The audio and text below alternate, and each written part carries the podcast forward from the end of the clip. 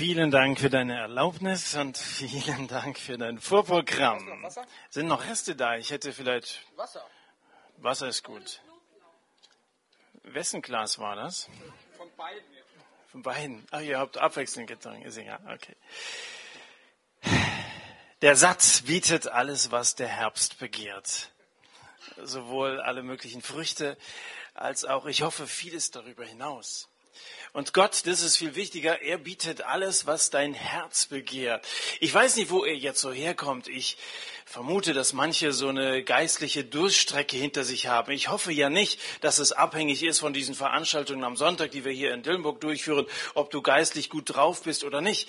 Aber Oft gibt es das ja, dass man so eine Zeit durchleben muss, wo die Beziehung zu Gott irgendwie gestört zu sein scheint. Und vielleicht leidest du gerade unter so einer Situation. Wir werden uns heute Abend, wie der Thomas ja schon gesagt hat, mit einer Frau namens Hannah beschäftigen.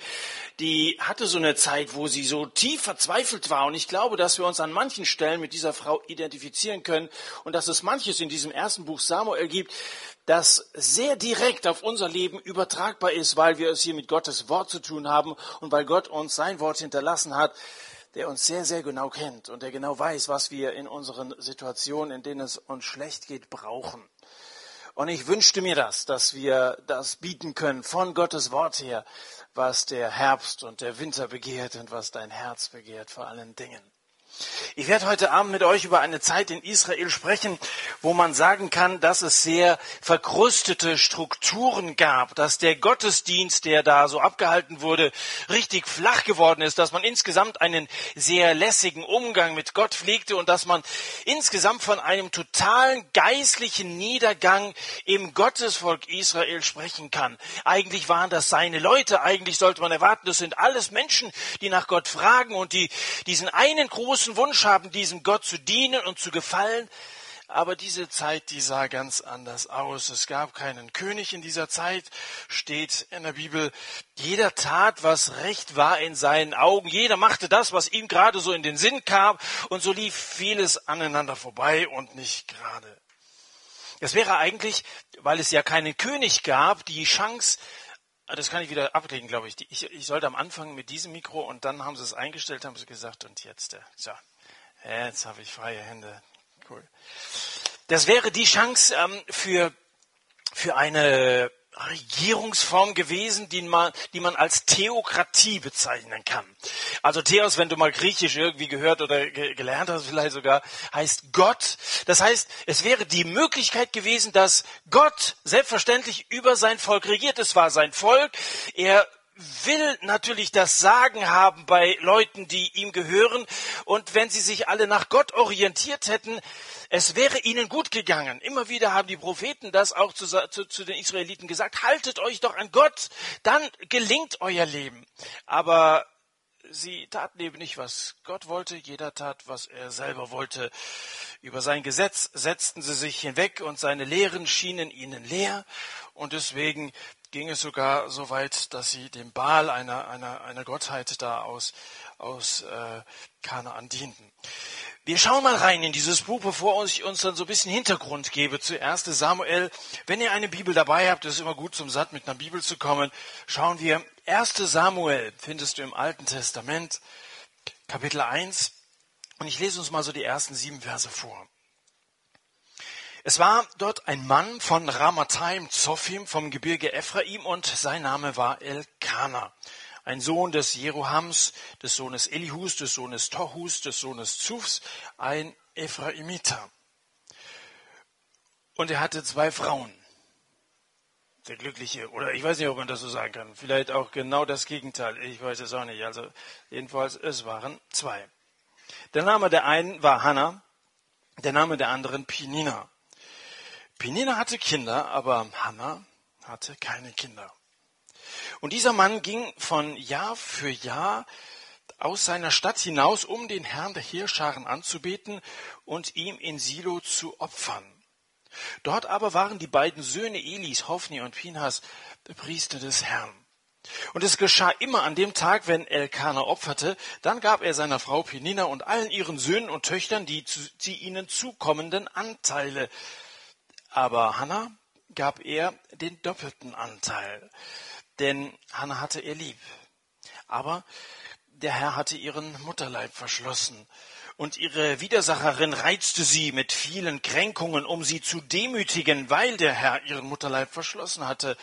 Und so geschah es Jahr für Jahr, immer, wenn sie zum Haus des Herrn hinaufzog, reizte jene sie.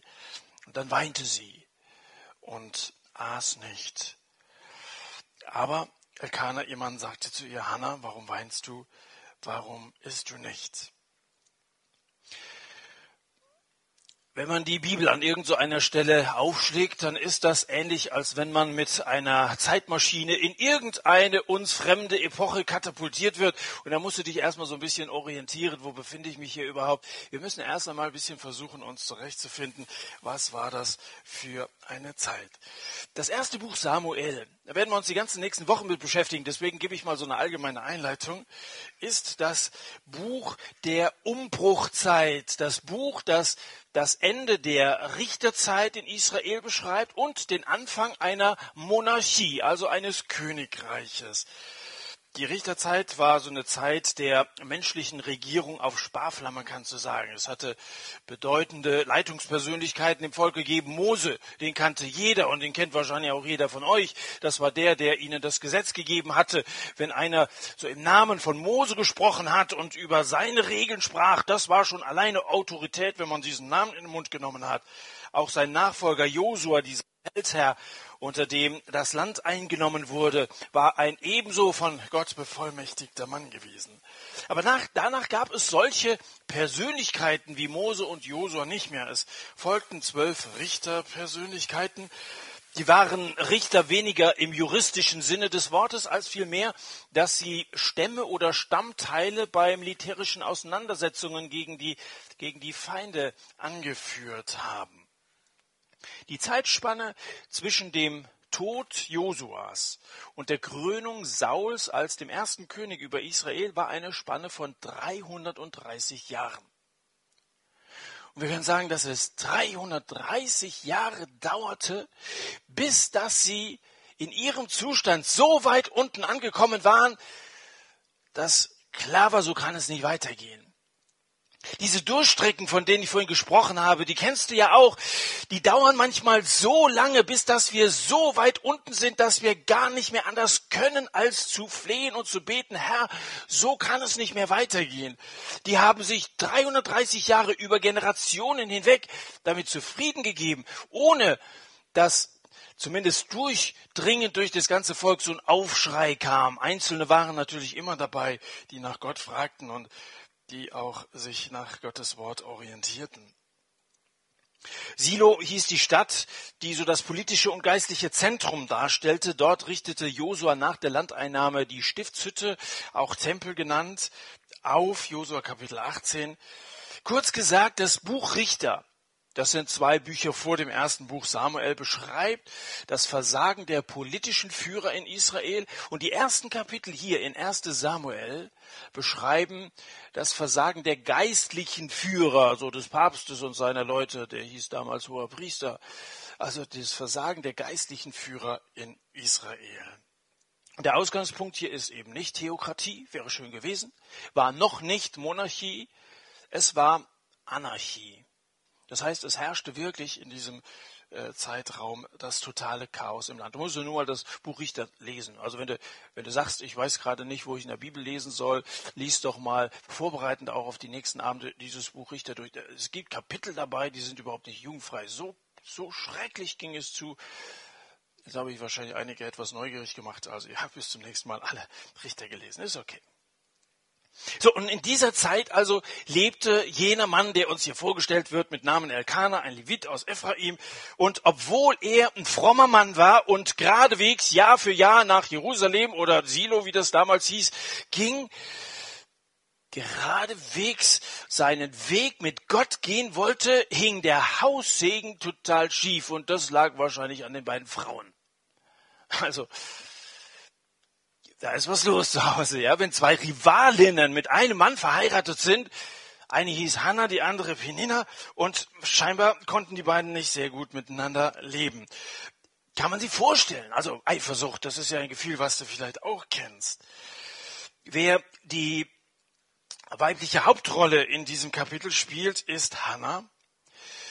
Und ich habe den Eindruck, dass Elkanah die Penina nur deshalb geheiratet hat, weil Hannah nicht in der Lage war, Kinder zu produzieren. Er liebte sie sehr, aber für den Israeliten war es immer sehr wichtig, dass man auch im Stammbaum des Volkes Gottes einen festen Platz hatte, dass die Geschichte auch weiterging. Wenn du keine Kinder hast, es galt als Schande im Lande, keine Kinder zu haben. Und deswegen hat er wahrscheinlich Penina geheiratet und deswegen war Hannah so verzweifelt. Sie war verzweifelt darüber, weil sie sich die Frage stellen musste, hat Gott mich bestraft? Also wenn es gibt heute viele Frauen, die treiben einfach ab. Die wollen keine Kinder, die wollen Karriere. Damals galt es als ein Segen, Kinder zu haben. Und das war das Größte, eine große Familie zu haben. Man galt als von Gott gesegnet und außerdem es war die Fortsetzung der Geschichte Gottes in der eigenen Familie. Aber naja, sie hatte keine Kinder. Hatte Gott sie bestraft? Das war so eine Frage, die ab und zu kam. Dann eben diese permanenten Sticheleien von dieser anderen Frau, von Penina. Die hat ja keine Gelegenheit ausgelassen, ihr das ständig aufs Brot zu schmieren. Du hast keine Kinder und so weiter. Hannah wird manchmal gedacht, ich ziehe wieder zu meiner Mutter. Ich halte das nicht mehr aus hier. Und dann eben die Frage, was ist, wenn ich mal Witwe werde? Ist ja gar nicht so ganz auszuschließen, dass der Mann vor der Frau stirbt und eine Frau zur damaligen Zeit, die war bankrott, wenn da niemand mehr war, der Geld verdiente, also der die Familie versorgte. Eine Frau damals, die hatte eben keine Ausbildung und so weiter, die hatte auf der Straße gesessen, wenn Elkanah vor ihr gestanden. Die hatte auch keine Kinder gehabt, die sich dann um sie hätte kümmern können. Also alles dieses war, war, war so die Summe dessen, was diese Frau hier so zur Verzweiflung gebracht hatte. Ich glaube, dass die Hannah Zweifel am Sinn ihres Daseins hatte. Nicht zuletzt deswegen, weil sie eben da im äh, Volk Gottes keinen kein rechten Platz gefunden hatte in diesem Stammbaum, von dem wir gesprochen haben. Was ist eigentlich der Sinn in deinem Leben? Ich weiß nicht, ob dir diese Frage mal in den Sinn gekommen ist. Ähm, wenn wir so zu unseren Einsätzen, von denen Thomas vorhin auch gesprochen hat, im ganzen Lande unterwegs sind, dann führen wir öfter mal so eine Meinungsumfrage durch. Da kommt die Frage vor, was würden Sie als den Sinn Ihres Lebens bezeichnen? Über die Hälfte der Befragten ziehen die Schultern hoch, blasen die Backen auf und sagen, pff, haben die drüber nachgedacht? Keine Ahnung, weiß ich nicht. Was ist der Sinn in deinem Leben? Ich komme gleich nochmal auf diese Frage zurück. In Silo sammelte sich regelmäßig das Volk, wie Regen in einem Silo. Die sammelten sich da, der Anlass war, sie feierten dort in Silo ihre Feste. Ich will mal im fünften Buch Mose zeigen, was diese Feste zu bedeuten hatten. Also heute feiern wir Erntedankfest, das ist klar. Wir danken Gott dafür, dass es uns gut geht, dass es Bananen und Zwiebeln gibt, die man sogar gleichzeitig essen kann und so der Anlass der Feste damals war folgender. Also 5. Mose Kapitel 12 von Vers 10, da heißt es, seid ihr über den Jordan gezogen und wohnt in dem Land, das der Herr euer Gott euch erben lässt. Das war jetzt die Situation. Also wie gesagt, die Epoche von Josua war vorbei, jetzt waren sie sesshaft geworden. Wohnt ihr in dem Land, das Gott euch versprochen hat, dann soll es so geschehen. Der Ort, den der Herr euer Gott erwählen wird, seinen Namen da selbst wohnen zu lassen. Und das war Silo. Dahin sollt ihr alles bringen, was ich euch gebiete, eure Brandopfer, Brandopfer, eure Schlachtopfer, euren Zehnten, das Hebopfer eurer Hand und alle Auswahl eurer Gelübde, die ihr dem Herrn geloben werdet. Und jetzt kommt's. Und ihr sollt euch freuen vor dem Herrn. Ihr und eure Söhne und eure Töchter, eure Knechte, eure Mägde, der Levit, der in euren Toren ist. Ihr sollt euch freuen vor dem Herrn, euren Gott. Das heißt, Gott wollte regelmäßig, dass sein Volk sozusagen in seinem Haus zusammenkommt, an seinem Tisch zusammenkommt. Er wollte mit ihnen feiern. Sie sollten sich an Gott freuen, sie sollten sich aneinander freuen. Wenn man feiert, dann trifft man sich, man isst zusammen und man lässt es sich gut gehen. Und das wünscht sich Gott. Gott möchte ja nicht du musst dies und das machen, du musst die Regeln einhalten und Gesetze nicht übertreten und immer schön aufpassen oder so, sondern Gott möchte, dass wir ein gutes Leben führen. Er möchte, dass wir uns freuen. Freut euch im Herrn alle Zeit. Das ist alttestamentlich, das ist neutestamentlich, das gilt generell. Und Gott sagt, kommt zusammen und freut euch. Und deswegen sind sie Jahr für Jahr nach Silo gegangen, um sich vor Gott zu freuen. Und eine freut sich natürlich ganz besonders. Mit breitem Gesicht bestimmt Penina die ganze Szenerie. Denn hier wird ja auf einmal in aller Öffentlichkeit deutlich, wer unter den Frauen von Elkanah die eigentlich vorrangige Rolle einnimmt. Das ist sie. Sie und ihre Söhne und Töchter, sie bestimmen das Bild dieser Feier. Und so breit das Gesicht der Penina ist, so lang ist das Gesicht von der Hannah. Denn hier wird ja auch für sie ganz besonders deutlich, dass sie alleine ist. Das Opfermahl, Zeichen der Tischgemeinschaft mit Gott, jeder bekommt ein angemessenes Stück. Der Familienvater, das Oberhaupt geht so von Familienmitglied zu Familienmitglied und dann, dann kriegt also Penina ihren Teil ab und dann ihre ganzen Söhne und Töchter. Durchschnittlich hatte eine Familie damals, hatte eine Frau so sieben bis acht Kinder. Also wenn ihr biblisch leben wollt, könnt ihr euch mal drauf einstellen. Dann bekamen die alle, alle ihr Stück, also der, der Jörg und die Sandra und Friedhelm, wie die alle hießen, die Namen stehen nicht dabei, also sieben, acht Kinder. Und dann steht da zum Schluss vor Hannah und sie bekommt ein Teil. Es war ein besonders großes Stück, heißt es da. Er liebte sie besonders, aber einmal mehr wurde deutlich, ich bin allein. Sie bekam dieses eine Teil nicht mehr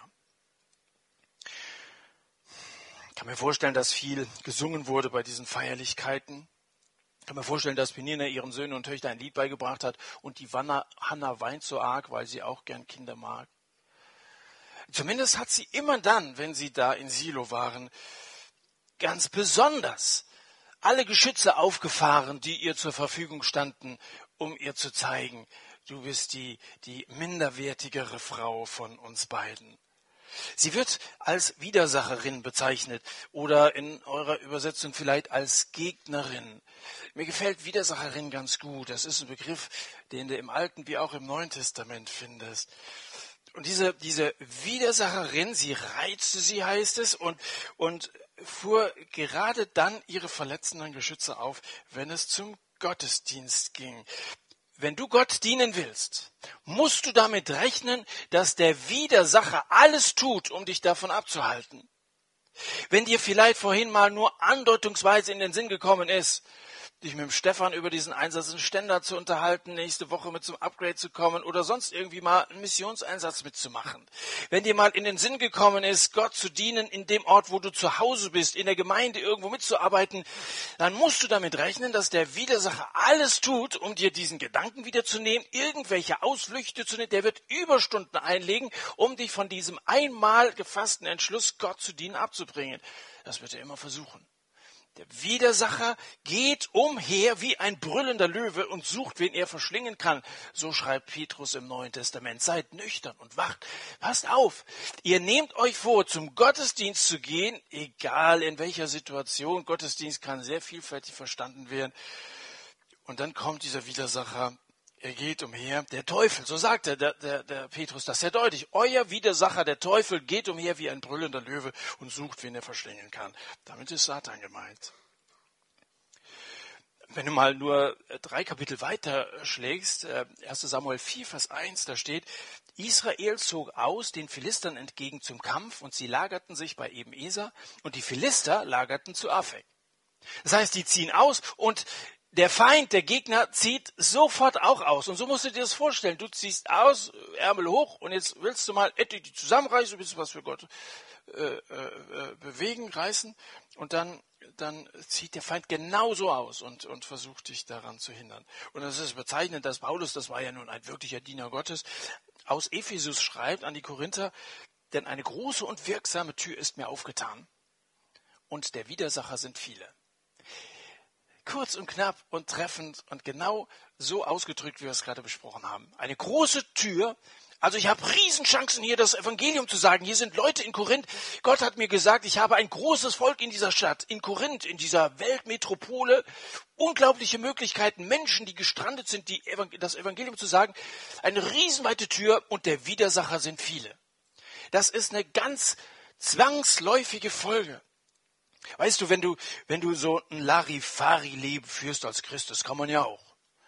Man beschränkt sich darauf, man geht ab und zu mal zum Gottesdienst und äh, keine Ahnung, also hatte vielleicht sogar noch einen Aufkleber, aber das war's. Das, also ansonsten hast du, bist du als Christ nicht groß zu erkennen. Weißt, da wird der, der, Teufel wahrscheinlich da nicht sehr viele Abgesandte schicken, die werden sich auch langweilen in deiner Nähe. Da, da ist nicht viel zu tun. Aber wenn du, wenn du mal anfängst zu beten und zu sagen, Herr, zeig mir deinen Willen für mein Leben. Ich möchte dir dienen. Da werden alle möglichen Teufel und Dämonen um, um dein Haus, um dein Zimmer herum sein, um dich von dieser Entscheidung abzu, abzubringen. Der Widersacher sind viele. Wir sagen ja ganz schnell bei Widerstand, dann sollte es wohl nicht so sein. Also am Sonntagmorgen, du hattest eigentlich vor zum Gottesdienst zu gehen, hast ein bisschen Kopfschmerzen, dann sollte es wohl nicht so sein, dann bleibst du zu Hause. Dass es auch Aspirin gibt, hast du gar nicht dran gedacht. Also nicht jeder Widerstand, das, das klingt sehr fromm, ja, sollte wohl nicht so Fußballspieler sagen, oh, nach jedem Spiel, was sie verloren haben, hat nicht sollen sein. Kennst du, oder? Das irgendwie das klingt richtig fromm. Also da, da, da redet man irgendwie von so einem oberen Schicksal oder so, als wenn Gott immer versuchen würde, uns Steine in den Weg zu legen. Natürlich macht er manchmal Türen zu, wenn er nicht will, dass wir diesen Weg weitergehen. Und ich hoffe auch, dass er das bei mir tut und ich nehme mir manches vor, was wahrscheinlich in meinen Augen gut in sein nicht gut ist. Aber aber das ist sehr häufig auch gerade dann, wenn wir etwas für Gott tun wollen, von der Gegenseite dieser, dieser Widerstand. Also hier ist es, ist es deutlich und an manchen Bibelstellen, wie ich euch gezeigt habe. Nun, während also, wie gesagt, die haben ihre Anteile bekommen, einer nach dem anderen, und während alle ihr Opfer mal verschlingen, bekommt Hannah keinen Bissen herunter. Vielmehr steht sie selbst in der Gefahr, verschlungen zu werden. Teufel geht umher wie ein brüllender Löwe und sucht, wen er verschlingen kann. Und Hannah weint. Das ist also das ganze Kapitel. Auf der Seite ist die Bibel immer ganz nass, weil die weint die ganze Zeit. Also immer wieder hier die ganzen Verse. Sie weinte und sie weint. Einmal heißt sie weint und sie weint. Also das wird hier ganz stark ausgedrückt. Das ist wirklich nass da an der Stelle. Und jetzt müssen wir mal überlegen, warum war die wirklich so verzweifelt? Wenn man es kurz ausdrücken will, der Grund dafür war ja, dass sie unfruchtbar war. Wir haben vorhin schon mal über die Frage nachgedacht, was ist eigentlich der Sinn in deinem Leben? Ist der Sinn im Leben eines Menschen, eines Christen nicht der, eine fruchtbare Rebe am Weinstock zu sein, der Jesus heißt? Frucht für Gott zu bringen. Das ist ein sehr schönes Bild, das Jesus da in Johannes 15 gebraucht. So eine Weinkluft, Erntedankfest, ja. Da freut man sich dran, wenn man so so isst und wenn es dann sogar noch gegoren ist und also der ist zur Freude der Wein, ja. Und eine fruchtbare Rebe zu sein, das heißt zur Freude für Gott, er möchte, dass wir uns freuen und er will sich mit uns freuen, für Gott und für Menschen zu sein. Das heißt, den Sinn seines Lebens gefunden zu haben. Eine fruchtbare Rebe am Weinstock zu sein, der Jesus heißt. Weißt du, wenn, wenn Hannah jetzt das Angesicht Gottes aufsucht und anfängt zu beten, das macht sie aus ihrer Verzweiflung, dann treffen sich hier zwei Gesprächspartner, die sich in dieser Sehnsucht völlig einig sind. Hannah sehnt sich nach Frucht des Leibes. Gott sehnt sich nach Frucht seines Volkes. Er sehnt sich nach Frucht des Leibes der Gemeinde, wie das genannt wird. Gott sehnt sich auch nach Frucht. Und ich frage mich ja, ob das vielleicht der Grund war, warum Gott den Mutterleib der Hanna verschlossen hat. Das ist ja kein unglücklicher Zufall gewesen, dass die keine Kinder kriegen konnte. Zweimal steht hier, Gott hatte ihren Mutterleib verschlossen. Und vielleicht tat er das, verhinderte, dass sie Kinder kriegte, dass es einen in diesem Volk gab, der mal die gleiche Qual durchmacht, wie er sie selber durchmachen muss, wenn er diese Fruchtlosigkeit und dieses Chaos in seinem Volk äh, äh, wahrnehmen muss. Ein Herz in seinem Volk, das mal genauso zusammengekrampft ist von, von diesen Weinkrämpfen, wie es ihm auch geht. Gott ist ja nicht so ein, so ein gefühlloser Geist oder so, dem es egal ist, wie es hier zugeht und wie es in dir aussieht, sondern er, er hat großes Mitgefühl mit uns. Und vielleicht wollte er das ein bisschen mal auf diese Hanna reflektieren. Mal jemanden haben, dem es ähnlich geht. Manchmal ist es gut, wenn wir in Schwierigkeiten geraten, in denen wir gar nicht mehr anders können, als zu beten. Lass uns nur noch mal ein Stückchen weiterlesen von Vers 9 an. Da stand Hannah auf, nachdem sie in Silo gegessen und getrunken hatte. Der Priester Eli aber saß auf einem Stuhl am Türpfosten des Tempels des Herrn, und sie war in ihrer Seele verbittert, und sie betete zum Herrn und weinte sehr. Da geht schon wieder los. Und sie legte ein Gelübde ab und sprach, Herr der Heerscharen, wenn du das Elend deiner Magd ansehen und meiner gedenken und deine Magd nicht vergessen wirst und deiner Magd einen männlichen Nachkommen geben wirst, so will ich ihn dem Herrn alle Tage seines Lebens geben und kein Schirmesser soll auf sein Haupt kommen. Und es geschah, als sie lange vor dem Herrn betete, achtete Eli auf ihren Mund. Hannah aber redete in ihrem Herzen, nur ihre Lippen bewegten sich, aber ihre Stimme hörte man nicht. Da meinte Eli, sie sei betrunken. Wir sollten es nie zulassen, dass uns unsere Probleme zermürben. Probleme können uns viel mehr Gott näher bringen. Sieh doch mal deine Schwierigkeiten als Möglichkeiten an. Möglichkeiten, wieder in die Gemeinschaft zu Gott zurückgetrieben zu werden durch deine Probleme. Viele sind, die so ein oberflächliches Leben geführt hat, in Schwierigkeiten geraten. Auf einmal haben sie angefangen zu beten und plötzlich haben sie gemerkt, da ist ein Gegenüber. Gott hört auf mein Rufen. Und so wie es im Psalm 50, 50 heißt, rufe mich an in der Not, also nicht am Telefon, sondern Schrei zu mir aus der Not heraus und ich werde dich erretten und du wirst mich verherrlichen. Die haben die Erfahrung gemacht. Gott steht zu seinem Wort und er rettet. Jemand hat mal gesagt, Christen dürfen sich nie von Problemen runterziehen lassen, es sei denn auf die Knie. Schwierigkeiten treiben uns ins Gebet und das ist gut so. Sie war bitteren Gemüts, Vers 10, und sie flehte zum Herrn und weinte sehr. Hannah hat heulend im Gebet mit Gott gerungen. Sie war einfach unzufrieden mit der Situation. Und das hat sie Gott gesagt, und zwar klipp und klar. Weißt du, beten heißt ja nicht, dass man sowas auswendig gelerntes in der Kirche aufsagt. Oder beten heißt auch nicht, dass du schnell morgens auf dem Weg zur Schule oder so zwischen Verkehrsmeldungen, Wetterberichten noch so ein Sprüchchen aufsagst oder so, sondern beten heißt mit Gott das besprechen, was mich und was Gott, was die ganze Situation betrifft. Das, was unser Land betrifft oder vielleicht deine Familie betrifft, es mit Gott zu besprechen. Und wenn du mit was nicht zufrieden bist, dann sagst du ihm doch und sag ihm das klipp und klar. Ich bin nicht zufrieden. Sie fleht vor Gott. Das heißt, die hat es regelrecht rausgebrüllt, obwohl sie ja gar keine Stimme gebraucht hat, wie wir hier gelesen haben.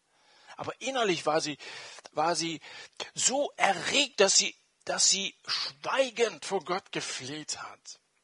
Vielleicht sagst du in der Flehen, das ist alttestamentlich hier. Aufpassen, wir müssen ein bisschen, also im Neuen Testament heißt es, man muss fröhlich im Herrn sein und so. Weißt du, genau der Brief im Neuen Testament, der ja gerade von der Freude im Herrn spricht, haben wir uns in der letzten Staffel mit beschäftigt, Philipperbrief, der sagt in Kapitel 4, Vers 6, seid nichts besorgt, sondern lasst in allem durch Gebet und Flehen eure Anliegen vor Gott kund werden. Also durchaus flehen und es mal rauspressen und, und es, es Gott vor die Füße werfen. Ich will ein Beispiel gebrauchen. Das Beispiel von einer Dampfmaschine. Ich weiß nicht, wer von euch mal so einen Bausatz besessen hat, als er vielleicht noch jünger war. Ähm, äh, wir hatten mal auf einer Teenager-Freizeit einen Workshop, wo einige Jungs so eine Dampfmaschine gebaut haben. Das Prinzip ist ja das, dass im Kessel Wasser erhitzt wird und dass der Druck im Kessel steigt und dann durch diese Energie so durch Kolben, über Kolben und Zylinder so ein, so ein, so ein, so ein Schwungrad letztendlich in Bewegung gesetzt wird. So, die haben also das ganze Ding dann zusammengebaut und dann haben sie da also Feuer drunter gemacht und dann haben sie gepustet, dass das heiß und heißer wird. Einer ist ganz schwindlig geworden, ja haben wir alles auf Video aufgenommen, war lustige Szenen. Und dann war das eine Riesenfreude, als das Ding dann tatsächlich in Bewegung geraten ist und dieses Schwungrad plötzlich anfing zu rotieren. Das Ganze hatte Erfolg. In uns entsteht manchmal so ein Druck. Und wie gesagt, vielleicht lebst du gerade in so einer Phase, wo du den Druck kaum mehr aushalten kannst. Der Druck in diesem Kessel an sich wäre nutzlos, wenn er nicht abgeleitet würde. Hier in dieser Maschine wird diese Energie aber genutzt, um dieses Schwungrad in Verbindung zu bringen. Weißt du, im Grunde genommen geht es darum, das, was dich beschäftigt, auszusprechen, um letztendlich im Gebet Gott zu erreichen und den Arm Gottes in Bewegung zu bringen, dass er anfängt zu handeln und dass er in deiner Situation etwas tun kann, sich verherrlichen kann und du letztendlich auch als Sieger aus dieser Situation hervorgehst. Da kann was in Bewegung kommen. Wie gesagt, du kannst natürlich auch dich auf deinen Druck beschränken und sagen, da hat ja Gott nichts mit zu tun. Ganz im Gegenteil. Also weil es mir so schlecht geht, will ich mit Gott nichts mehr zu tun haben. Ist ja er dran schuld und so. Da hast ein doppeltes Problem. Du hast ja keinen mehr, der dich wirklich berechtigt auch wieder aufrichten kann. Aber wenn du, wenn du so eine Situation nutzt und sagst, jetzt will ich es wirklich mit Gott besprechen und ich will es so machen, wie es hier steht, dann kann es sein, dass in nächster Zeit Dinge in deinem Leben passieren, mit denen du jetzt im Moment überhaupt nicht rechnest. Denn Gott ist ein lebendiger Gott, der ist ja auch heute nicht so alt geworden, dass er nicht mehr in der Lage wäre, Gebete zu beantworten oder Wunder zu tun, in deinem Leben Wunder zu tun. Gott ist ein Gott, der sich niemals verändert.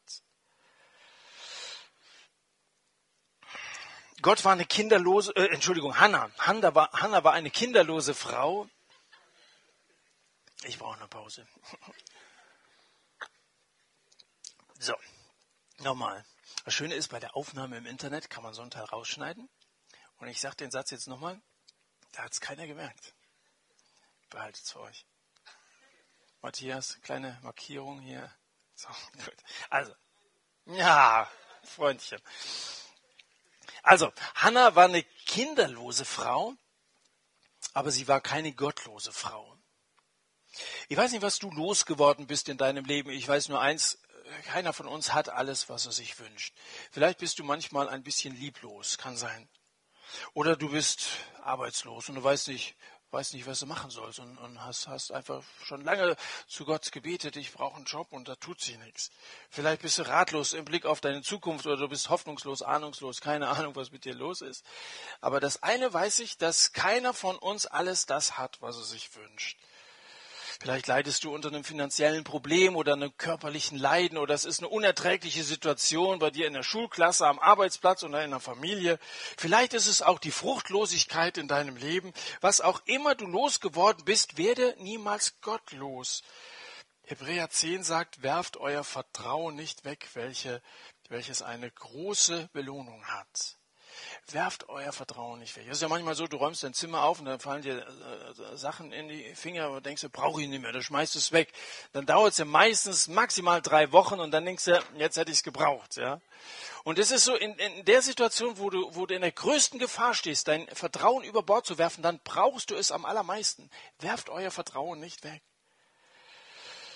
Hannah ging zum Tempel Sie hätte natürlich überall beten können, aber naja, Jesus sagt schon auch, es gibt besondere Orte, wo man Gott begegnen kann.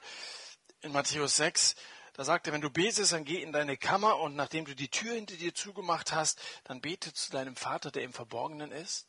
Hannah ging zu einem Ort, wo sie erwartete, besonders die Gegenwart Gottes zu erleben und wo sie wahrscheinlich auch diese Erfahrung schon gemacht hat. Es ist schön, so einen vertrauten Ort zu haben, wo man sich erinnert an gute Gespräche, die man mit Gott hatte. Vielleicht hast du solche Orte, wo du dich mit deinen Freunden triffst. Früher gab es hier in Dillenburg die Galerie, da habe ich immer, wenn ich Besuch hatte, Leute hin eingeladen. Ich kann selber nicht so gut kochen und dann sind wir mal dahin gegangen. Und ich bin, wenn ich da saß, immer erinnert worden an gute Gespräche, die wir da hatten. Mit dem Wirt war ich längst per Du und es war einfach schon dort zu sein. Es ist gut, so einen vertrauten Platz zu haben, an dem du dich regelmäßig mit Gott triffst. Und dann fängt sie an, Vers 11, sie sprach, Herr der Heerscharen. Das ist der, der erste Satz in ihrem Gebet und das heißt, sie macht sich zu Beginn ihres Gebetes zunächst einmal bewusst, mit wem sie da überhaupt redet. Es ist nämlich der Herr der Heerscharen. Die himmlischen Herrscher kannst du dir wahrscheinlich überhaupt nicht vorstellen. Die, die, die bestehen aus, aus unglaublichen Lektionen, Legionen von Engeln. Können sie auch, Lektionen, stimmt nicht. Ähm, er ist der Herr der Herrscher. Das heißt, er hat die oberste Befehlsgewalt. Und wenn du betest, dann redest du mit genau diesem Gott. Wenn du betest, dann hast du es mit dem zu tun, der nur mit dem Finger schnippen muss und eine Galaxie von Sternen ist entstanden. Das ist der Gott, mit dem du redest, wenn du betest. Wenn du betest, dann redest du mit dem Gott, der, der den Jordan angehalten hat, damit das Volk Gottes in dieses verheißene Land kommen konnte, unter Josua. Könnt ihr euch vorstellen, also die, die am Ufer standen, die konnten alle nicht schwimmen. Das war eine Generation, die ihr ganzes Leben in der Wüste verbracht hat. Von denen, die ursprünglich mal ausgezogen waren, haben nur zwei überlebt. Das waren Josef und, und, und Kaleb. Und diese ganze, die hat noch nie im Leben ein so bedrohliches Gewässer gesehen. Die Panik am Ufer des Jordan muss, muss unglaublich groß gewesen sein. Es war zur Erntezeit, auch so wie heute gerade, besonders breit, der Fluss. Und dann sollten sie da drüben Jericho erobern. Wie sollten sie denn da hinkommen? Und das, was Gott tut, das ist so einfach und so wunderbar. Er hält einfach den Fluss an. So, bitte, jetzt könnt ihr gehen. Und, und so geht's ja manchmal. Du weißt nicht mehr vor und nicht mehr zurück und du weißt einfach nicht, wie soll es weitergehen. Gott ist der Gott, mit dem du redest, wenn du betest, der so einen Jordan anhalten kann. Der Gott, mit dem du redest, wenn du betest, ist der Gott, der Hannas Mutterleib aufgeschlossen hat. Der Gott, mit dem du redest, wenn du betest, ist der, der in dieser Grube, in der Daniel saß, den Löwen das Maul zugehalten hat. Haben wir vorhin gesagt, unser Widersacher, der Teufel, geht umher wie ein brüllender Löwe und er sucht, wen er verschlingen kann. Gott ist größer. Wende dich an Gott, er ist der Sieger und du wirst als Sieger aus deiner Situation hervorgehen. Hannah betete lange vor dem Herrn, heißt es dann in Vers 12. Bete beständig, bleib dran, gib nicht so schnell auf seinen Jüngern erzählt Jesus mal in Lukas Kapitel 18 dieses Gleichnis von einer armen Witwe und einem ungerechten Richter. Dieser Richter, der war unfair, der war korrupt, das war ein ganz herzloser Zeitgenosse. Bei dem bekam immer der das beste Wort zugesprochen, der ihm das höchste Bestechungsgeld brachte. Ja? Und auf der anderen Seite war da so eine arme Witwe, die konnte sich nichts leisten. Ähm, Deswegen konnten, konnte sie ihn nicht bestechen, aber sie war irgendwie in so einen Rechtsstreit verwickelt. Und weil sie Witwe war, hatte sie halt auch, war sie allein, so ähnlich wie wir das vorhin bei Hannah mal spekulativ gesagt haben, was ist, wenn der Elkaner vorher stirbt. Und jetzt, was soll sie machen? Und da hat sie gesagt, es gibt nur einen Ausweg aus meiner Situation, dass ich bei diesem Richter durchkomme. Ich muss dem so lange auf die Nerven gehen, bis das der, nee, das da hat sie gesagt, also immer wo der ist, und dann ganz egal, wo der Richter sich umgedreht hat, stand sie direkt vor seiner Nase, ja. Ob das am Amt war oder ob das zu Hause war, auf dem Golfplatz, überall, immer diese Witwe, immer, schaffe mir Recht vor meinem Widersacher, sagt sie. Hier geht's auch um Widersacher. Schaffe mir Recht vor meinem Widersacher. Also wie ein verschwitztes Hemd klebte die an dem, ja ist zum richtigen Stressfaktor geworden. Und dann irgendwann hat dieser Richter gesagt, ich halte es nicht mehr aus, also wenn ich dir nicht irgendwas recht schaffe, dann kriege ich nie wieder Ruhe. Und dann, dann hat er ihr also geholfen. Damit will Jesus ja nicht sagen, dass Jesus so, dass Gott so herzlos ist wie dieser Richter. Was Jesus seinen Jüngern einschärfen will, ist, bleibt dran, betet beständig und gebt nicht so schnell auf. Wisst ihr, Gott liebt es ja, wenn wir an seinen Schreibtisch kommen wenn wir zu ihm kommen, wenn wir es ihm zutrauen, dass er etwas in unserem Leben bewegen kann, wenn wir beten. Er liebt es sehr. Gott aber sollte er das Recht seiner Auserwählten nicht ausführen, die Tag und Nacht zu ihm schreien, und sollte er es lange hinziehen, ihnen zu helfen, so endet dieses Gleichnis da in Lukas 18. Wie viele Widersacher hatte Jesus? Ich kann euch keine Zahlen nennen, aber in Psalm 69 heißt es prophetisch, mehr als die Haare meines Hauptes sind die, die mich ohne Ursache hassen. Und wie verhielt sich Jesus in der Situation mit diesen vielen Widersachern? Hebräer 5, in den Tagen seines Fleisches hat er sowohl Bitten als auch Flehen. Mit starkem Geschrei und Tränen. Das konnte Jesus auch. Der hat geweint. Der hat um dich geweint, weil du seine Mission warst, weil er für dich ans Kreuz gegangen ist. Er hat in den Tagen seines Fleisches Bitten und Flehen mit starkem Geschrei und Tränen dem dargebracht, der ihn aus dem Tod erretten kann. Und er ist um seiner Gottesfurcht willen erhört worden. Hannah wird beobachtet. Der Oberpriester Eli sitzt in der Nähe auf dem Stuhl. Den du nur auf dem Stuhl an. Wenn wir uns übernächste Woche noch ein bisschen näher mit beschäftigen, wer dieser Eli war. Der sitzt immer auf dem Stuhl. Ich werde ja auch noch erklären, warum. Jedenfalls, der sitzt da und das geniert die Hanna so, dass sie nur stumm den Mund bewegt. Scheinbar weiß sie zum einen, dass Gott uns unsere Wünsche von den Lippen abliest. Zum anderen aber, naja, der Eli sieht diese merkwürdigen Grimassen und dann folgert er, die hat einen in der Krone. Verhält sich ein bisschen komisch, ein bisschen anders wie andere und dann sagen wir, der ist irgendwie wahrscheinlich betrunken oder verrückt oder so. Also Eli sah, nur ihre Lippen bewegten sich. Vielleicht nimmt deine Umwelt wahr, dass du betest. Deine Freunde wissen, dass du Christ bist. Und dann sagen sie, naja, so ein bisschen komisch. Und vielleicht hast du es mal erlebt, dass die Leute auch die Freundschaft gekündigt haben. Ich hatte einen tauben Freund, Heinz. Wenn ich mit ihm redete, da konnte ich meine Stimme getrost abschalten. Er war sehr gut darin, ähm, Lippenbewegungen äh, zu deuten und vom Mund äh, abzulesen, was ich wollte. Und dann sind wir manchmal ausgegangen, wir waren irgendwo im Café, haben wir uns unterhalten und dann haben die Leute uns natürlich beobachtet. Das wird ihnen schon komisch vorgekommen sein, nur seine Lippen bewegten sich. Aber ich vielleicht gedacht, der hat eine Krone. Oder sie sind bald dahinter gekommen, ah, er hat einen tauben Freund.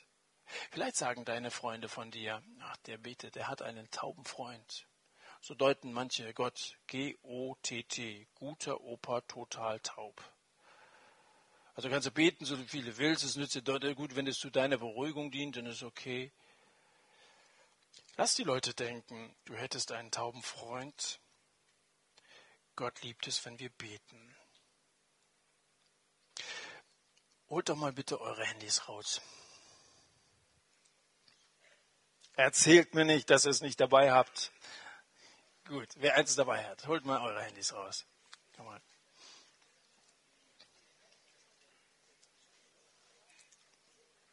Habt ihr? Du sollst keine Bilder machen, Benny. so, jetzt ruft ihr mal die Weg-Funktion auf. Ja? Ihr wisst, wo die ist. Weg-Funktion. So. Und jetzt stellt ihr einfach die Zeit einfach mal um 10 Minuten nach vorne. Okay? Also, ihr habt ja jetzt wahrscheinlich 6.30 Uhr oder so. Was, was steht denn da zurzeit? Wann steht ihr morgens auf? 4 Uhr.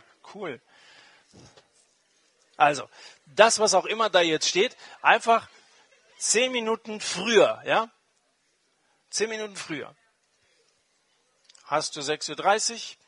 Schreibst du 6.20 Uhr.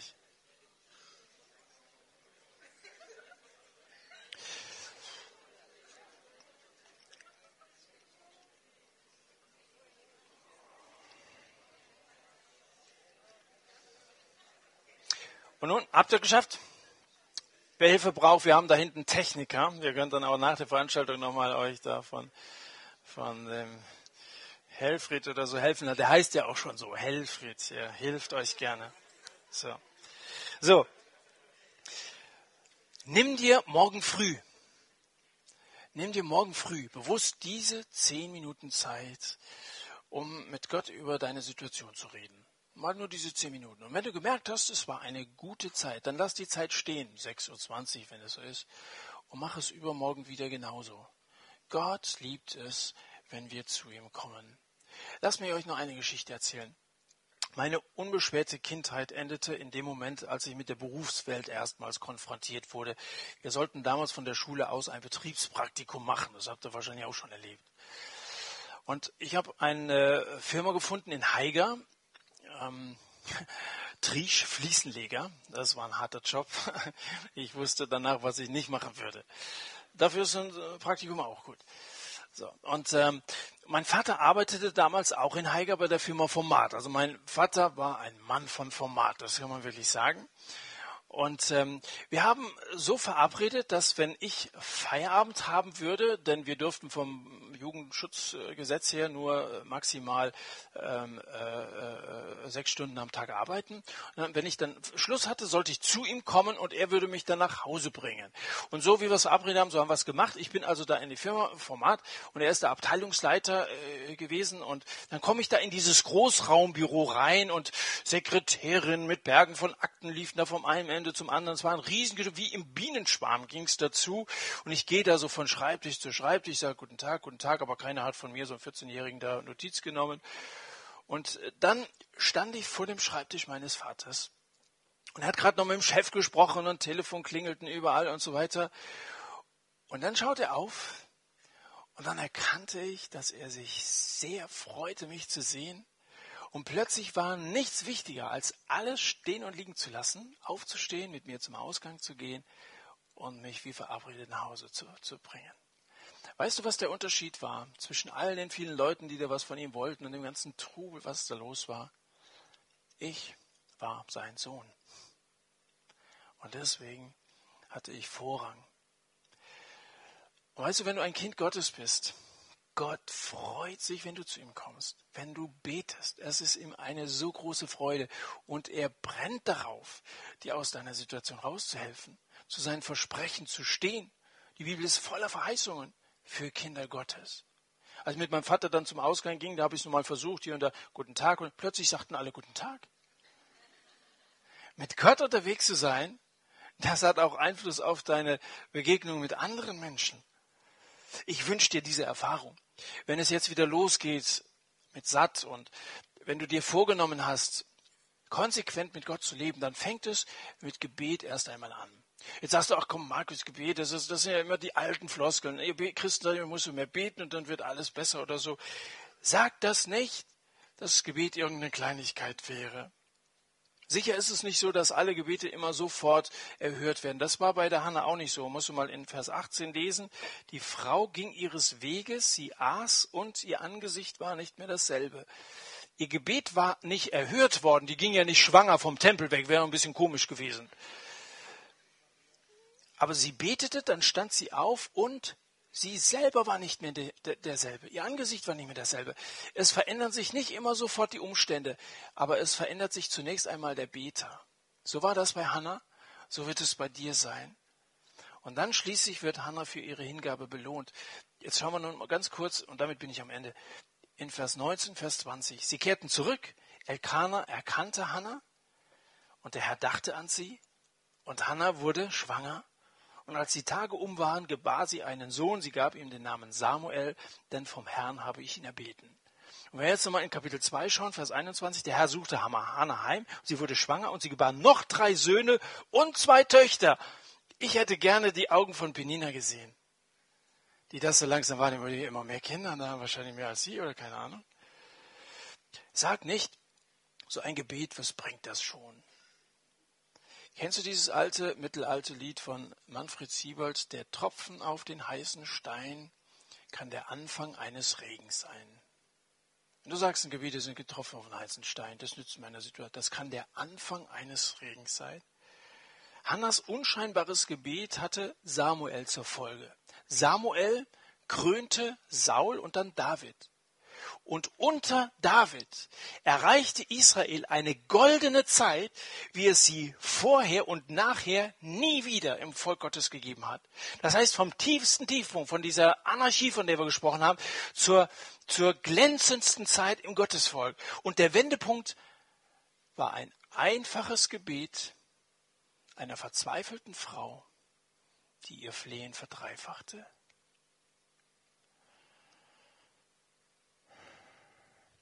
Epheser 3, und damit bin ich wirklich zu Ende. Dem aber, der über alles zu tun vermag, über die Maßen mehr, als wir erbitten oder erdenken, gemäß der Kraft, die in uns wirkt, ihm sei die Herrlichkeit in der Gemeinde und in Christus Jesus auf alle Geschlechter hin, in alle Ewigkeit.